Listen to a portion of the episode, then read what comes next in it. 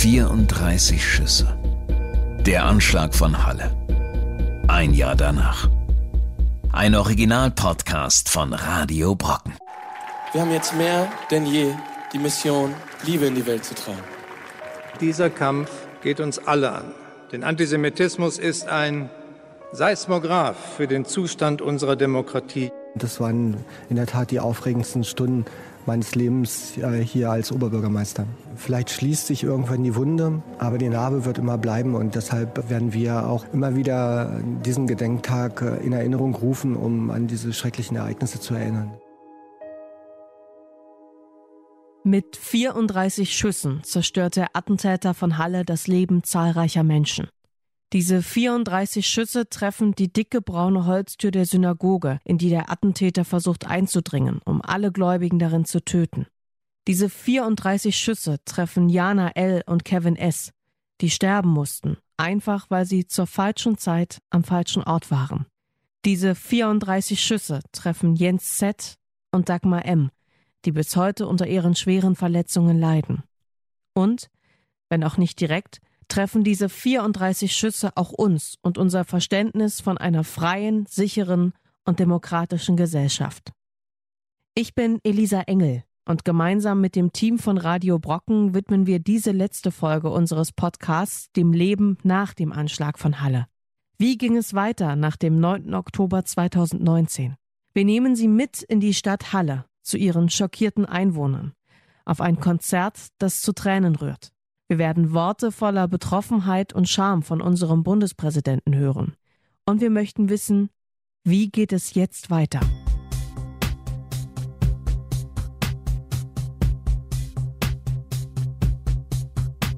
Dunkelheit.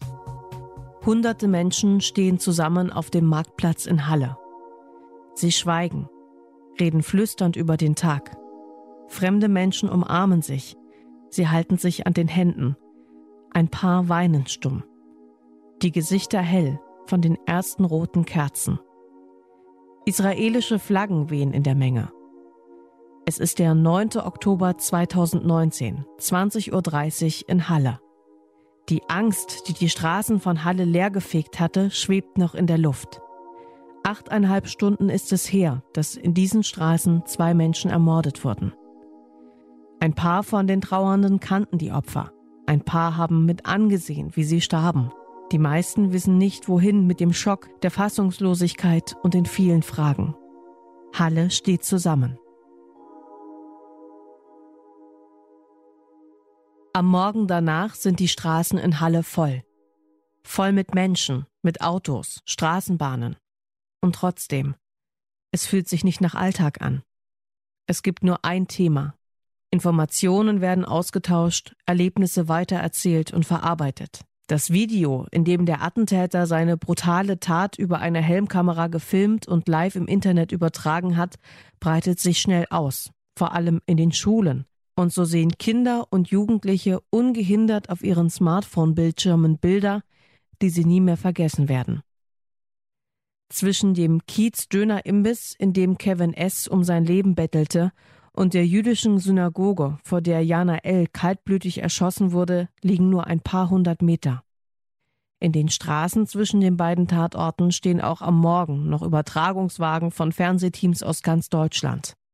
Viele Anwohner können immer noch nicht fassen, was gestern vor ihren Haustüren passiert ist. Unser Radio Brocken Reporter Lars Frohmüller hat sich mit ihnen unterhalten. Du bist hier Anwohner und hast das Ganze auch so ein bisschen miterlebt. Wie tief sitzt das denn jetzt noch, der Schock über die Ereignisse? Es sitzt sehr tief. Wir haben alle gebankt auf Arbeit und ähm, waren immer mit äh, beiden Ohren am Telefon, am Radio. Um der Ecke wurde ein junger Mensch getötet. Ein paar Meter hin äh, genauso ein junger Mensch, der sein ganzes Leben noch vor sich hat. Es geht einfach ein durch den Kopf, was wäre, wenn jetzt dein Partner nicht wiedergekommen wäre? Da gelegen hätte, hätte ja jeden treffen können. Und das ist das, wo, wo man dann sagt, eigentlich, wir müssen jeden Tag leben und dankbar sein und hoffen, dass nicht noch mehr solche Spinner hier auftauchen. es fehlen einem die Worte. Ähm, ja. Zur gleichen Zeit ist auch am Marktplatz die Betroffenheit groß. Viele Hallenser machen an diesem Morgen auf ihrem Weg zur Arbeit einen Umweg, um für einen Moment innezuhalten. Ganz viele Blumen sind niedergelegt. Ähm, es hat auch jemand eine kleine Vase aufgestellt mit einer Sonnenblume. Dazwischen, da stehen ganz viele Kerzen, die brennen jetzt schon die ganze Nacht. Und du hast mir gerade erzählt, du bist jetzt heute Morgen auch hier angekommen und hast auch noch eine Kerze aufgestellt. Ich finde, äh, wenn sowas ist, stehen alle zusammen. Ob es Nachbarn sind oder einfach nur Passanten. Und das ist eben schön, dass das eben dann die Opfer gilt, die unschuldig da ums Leben gekommen sind. Und für die Familie ein bisschen Trost. Das ergreift einen ja. Also ich meine, äh, eine Stunde vielleicht eher und ich hätte Feierabend gehabt, hätte das auch äh, anders kommen können, ja. Das ist eben Schicksal gewesen, dass ausgerechnet die junge Frau getroffen hat. Inmitten der fünf markanten Türme auf dem Marktplatz von Halle wächst das Kerzenmeer und leuchtet wie ein Mahnmal. Wochenlang, monatelang im Herzen der Stadt. Es scheint so, als ob die Hallenser all ihre Trauer, Wut und Fassungslosigkeit niederlegen, als Kerzen, Blumen, Figuren. Da sind Bilder, Wünsche, Sprüche, Kränze und auch ein Gedicht, gerahmt von einem unbekannten Verfasser.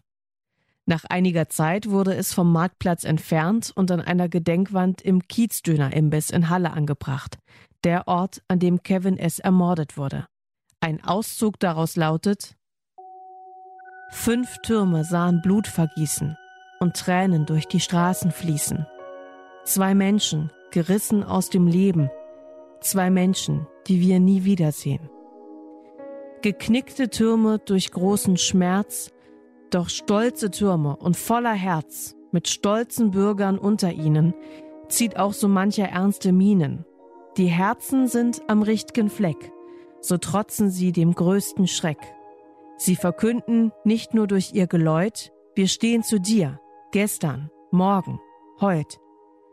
Wie auch die Bürger zu den Türmen stehen, niemand wird jemals alleine gehen.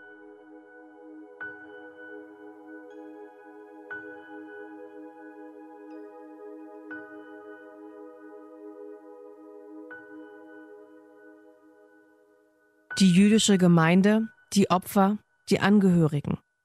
Für alle begann hier der Weg, das Geschehene zu verarbeiten. Denen, die nicht unmittelbar betroffen waren, blieb in dieser Zeit vor allem eins Solidarität zu zeigen, ein Zeichen zu setzen. Das sollte nicht nur leuchten, das sollte laut sein. Wir haben für Sie was organisiert. Spontan, kurzfristig. Das haben wir so auch noch nicht gemacht. Es wird groß, es ist wichtig und es muss einfach sein.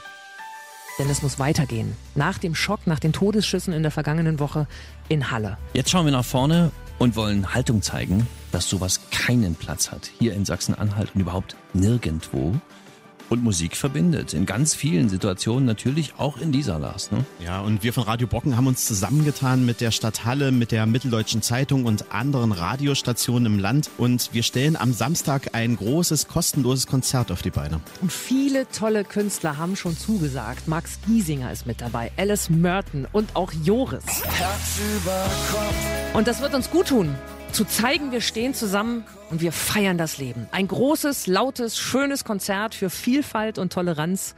Wir freuen uns auf Sie. Keine Gewalt steht mit weißer Schrift auf einem riesigen schwarzen Banner an einem der Türme auf dem Marktplatz in Halle. Unter der Schrift eine Hand, die eine Kerze hält. Es ist der 19. Oktober 2019. Viele Menschen sind gekommen. Aus Halle, aus Sachsen-Anhalt, aus ganz Deutschland. 15.000 werden es bis zum Abend werden. Musiker wie Joris, Mark Forster, Max Giesinger, Alice Merton und Michael Schulte haben dem Benefizkonzert spontan zugesagt und damit einem Tag voller Botschaften. So stand beispielsweise der Chor, in dem Jana L. bis zu ihrem Tod sang, auf der Bühne und widmete ihr ein Lied, in dem es um den Abschied und Wiedersehen geht, mit einem Text auf Swahili. Eindrücklich war auch der Auftritt von Matthias Brenner, dem Intendanten des neuen Theaters in Halle. Mit seiner Kollegin inszenierte er ein kurzes Stück, in dem er einen jüdischen Obsthändler aus den 1930er Jahren spielte. In seiner anschließenden Rede stand er wütend und schreiend auf der Bühne und nahm Bezug auf die aktuelle politische Lage. Deshalb bediene ich mich eines Spruchs aus den 30er Jahren. Denn das machen die auch, wenn sie von völkisch, wenn sie von Rassen reden, von einem Mahnmal der Schande oder gar von einem Vogelschiss. Dazu sage ich, wer Höckes wählt, der wählt den Krieg, der wählt die Spaltung, der wählt Ausgrenzung, der wählt Vertreibung, der wählt den Tod unserer Gesellschaft. Ich ich liebe die Freiheit und sie kostet mich Mut. Das weiß ich jetzt. Diese beiden Menschen dürfen nicht umsonst auf der Straße liegen geblieben sein. Es ist toll, dass wir zusammen sind. Das Jubeln wurde noch lauter, als um 16 Uhr durchgesagt wurde, dass der Hallische FC das Auswärtsspiel in Mannheim mit 4 zu 0 gewonnen hat. Es war der Lieblingsverein des getöteten Kevin S. Dieser Samstag, zehn Tage nach dem Anschlag, war genau das, was er sein sollte. Ein hörbares Zeichen. Sichtbar auf dem Marktplatz an diesem Abend noch immer das große Kerzenmeer. Ein leuchtender Kreis inmitten der tausenden Menschen. Ich habe noch nie auf einer Bühne gestanden und habe auf Blumen geschaut. Glaub mir, das ist auch nicht für mich einfach. Aber von diesem Konzert geht nur eine Signalwirkung los. Das ist nicht das aller Weltmittel, das Heilmittel. Das Heilmittel seid ihr, jeder einzelne von euch. Jeder einzelne von euch. Look how they shine for you. Look how they shine for you. Look how they shine. Look at the stars. Look how they shine for you. And all the things that you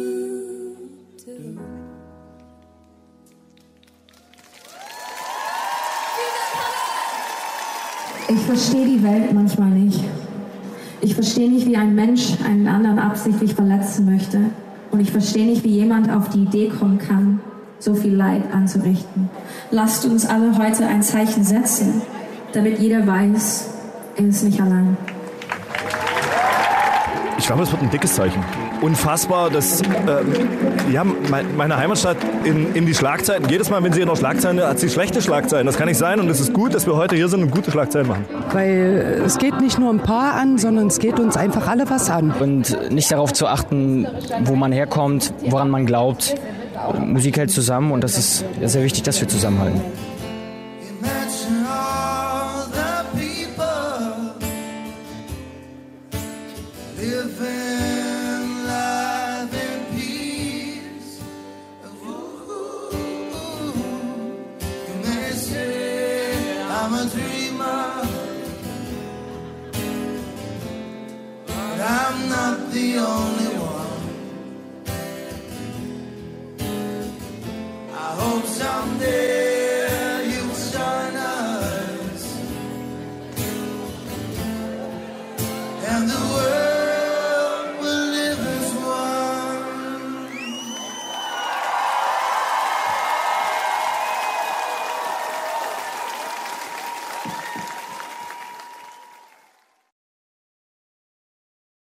Es folgte ein Jahr voller Diskussionen, Vorwürfe und Anschuldigungen. Opfer wurden vergessen. Es hagelte heftige Kritik gegenüber der Polizei. Noch immer kämpft der Kiezdöner-Imbiss mit Umsatzeinbußen und um seine Existenz. Der Attentäter versuchte aus dem Gefängnis zu flüchten. Und der Prozess begann, als der größte der Geschichte Sachsen-Anhalts mit weltweiter medialer Aufmerksamkeit. Alle diese Punkte haben wir ausführlich in den letzten fünf Folgen dieses Podcasts besprochen. Zu hören sind Erlebnisberichte unseres Radio Brocken Reporters und exklusive Interviews mit Opfern, Betroffenen und Experten.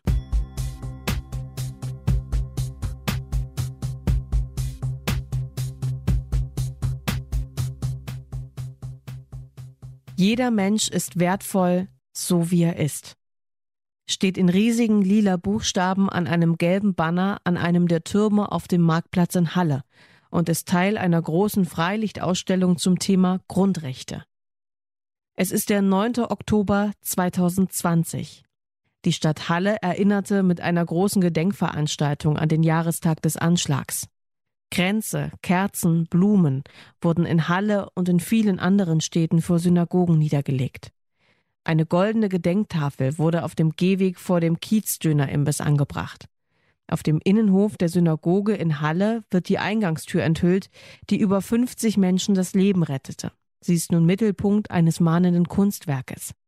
Rund um die Einschusslöcher ist das dunkelbraune Eichenholz hell gesplittert. Die Tür wird von einer Eiche gehalten, deren Äste sie wie eine riesige Hand umschließen. Auf der Rückseite der Tür sind 52 silberne Blätter angebracht. Sie stehen für die Überlebenden des Anschlags. Jeweils zwei silberne und zwei goldene Blätter auf der Vorderseite stehen für die Opfer. Jana L. und Kevin S. Und die Verletzten Dagmar M. und Jens Z. aus Landsberg-Wiedersdorf. Aber es ist nicht alles friedlich. Auf Halles Marktplatz hält ein national bekannter Neonazi jede Woche Hassreden und missbraucht das antisemitische Symbol des gelben Judensterns als populistisches Mittel. Graffiti, die kurz vor dem Jahrestag in der Stadt an die Opfer erinnern sollten, wurden mit Hakenkreuzen beschmiert. Ein paar Monate zuvor lagen Hakenkreuze aus Papier vor der Tür der jüdischen Gemeinde. Auf eben solche Vorkommnisse nimmt auch Bundespräsident Frank-Walter Steinmeier Bezug, als er anlässlich des Jahrestags zur Gedenkveranstaltung nach Halle reist. Er besucht die Tatorte und verneigt sich vor den dicken gelben Mauern der jüdischen Synagoge auf seinem Haupt eine schwarze Kippa. In seiner Rede findet er eindringliche Worte. Mich erfüllt auch das mit Scham und Zorn, dass es nötig ist, jüdische Gotteshäuser in unserem Land zu schützen. Dass es für jüdische Kinder Alltag ist, schwer bewachte Kindergärten und Schulen zu besuchen, dass Jüdinnen und Juden immer und zu jeder Zeit damit rechnen müssen, auf der Straße angepöbelt, angespuckt, oder gar gewaltsam angegriffen zu werden. Dass jüdische Gräber und Stolperscheine geschändet und entehrt werden, dass antisemitische Hetze und Hass anschwellen, vor allem im Netz, aber bei weitem nicht nur dort. Die Liste der antisemitischen Übergriffe seit 1945 ist lang. Es ist eine Liste der Schande. Sie muss jeden Demokraten umtreiben. Meine Damen und Herren, es reicht nicht, einen Anschlag wie den in Halle zu verurteilen und dann wieder zur Tagesordnung überzugehen. Wir alle müssen Haltung zeigen. Wir müssen zeigen, dass wir keine Form von Antisemitismus, ob alten oder neuen, linken oder rechten, tolerieren. Täter werden nicht zum ersten Mal auffällig, wenn sie eine Bombe werfen, den Schuss abfeuern oder einen Brand legen. Wir müssen uns einmischen. In der U-Bahn, im Café, auf dem Schulhof, auf der Straße, im Netz. Jede und jeder muss für die Werte unseres demokratischen Rechtsstaates einstehen. Jeder und jede muss aufstehen, wenn die Menschenwürde anderer missachtet wird. Menschenfeindlichkeit trifft nicht jeden aber sie betrifft uns alle.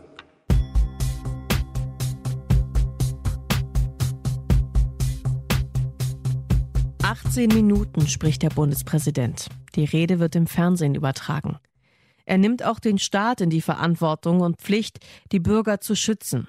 Er sagt, man müsse die Motive ergründen, die Hintergründe aufklären und Netzwerke aufspüren, um Gefahren zu erkennen und Verbrechen zu verhindern. Und jetzt? Welche Maßnahmen wurden seit dem 9. Oktober 2019 in Halle getroffen? Die Synagoge in Halle wird nun seit über einem Jahr Tag und Nacht von der Polizei bewacht.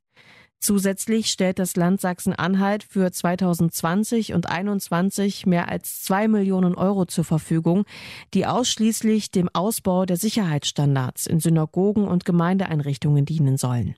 Diese Maßnahmen gelten auch als Vorbild für andere Bundesländer.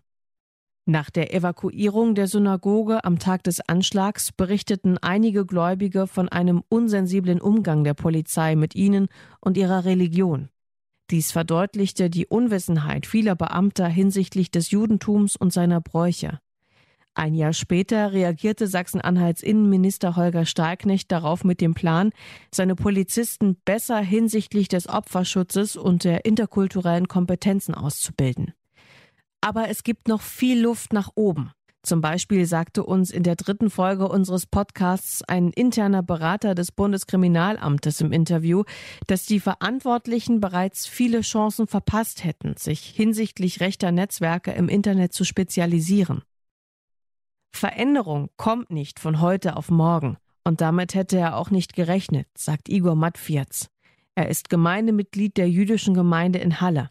Er sagt, die Abgrenzung des jüdischen Lebens vom Rest der Gesellschaft ist Teil unserer traurigen Vergangenheit.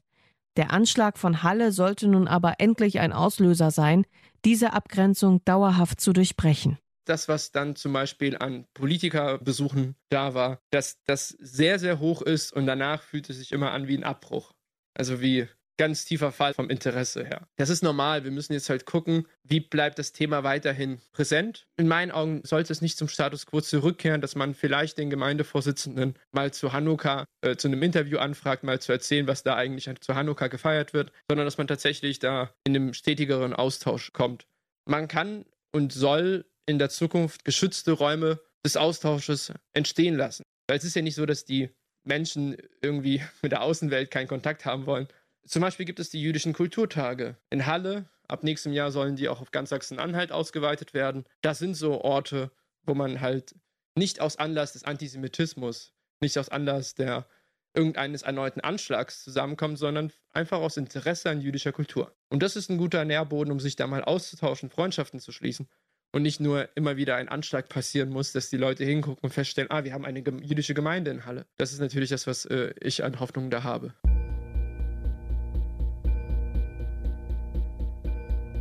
34 Schüsse ist ein Original-Podcast von Radio Brocken. Idee Wieland Mikolajczyk. Redaktion Janina Kersting und Lars Frohmüller. Gesprochen von Elisa Engel. 34 Schüsse. Der Anschlag von Halle. Ein Jahr danach. Alle Folgen zum Nachhören auf radiobrocken.de.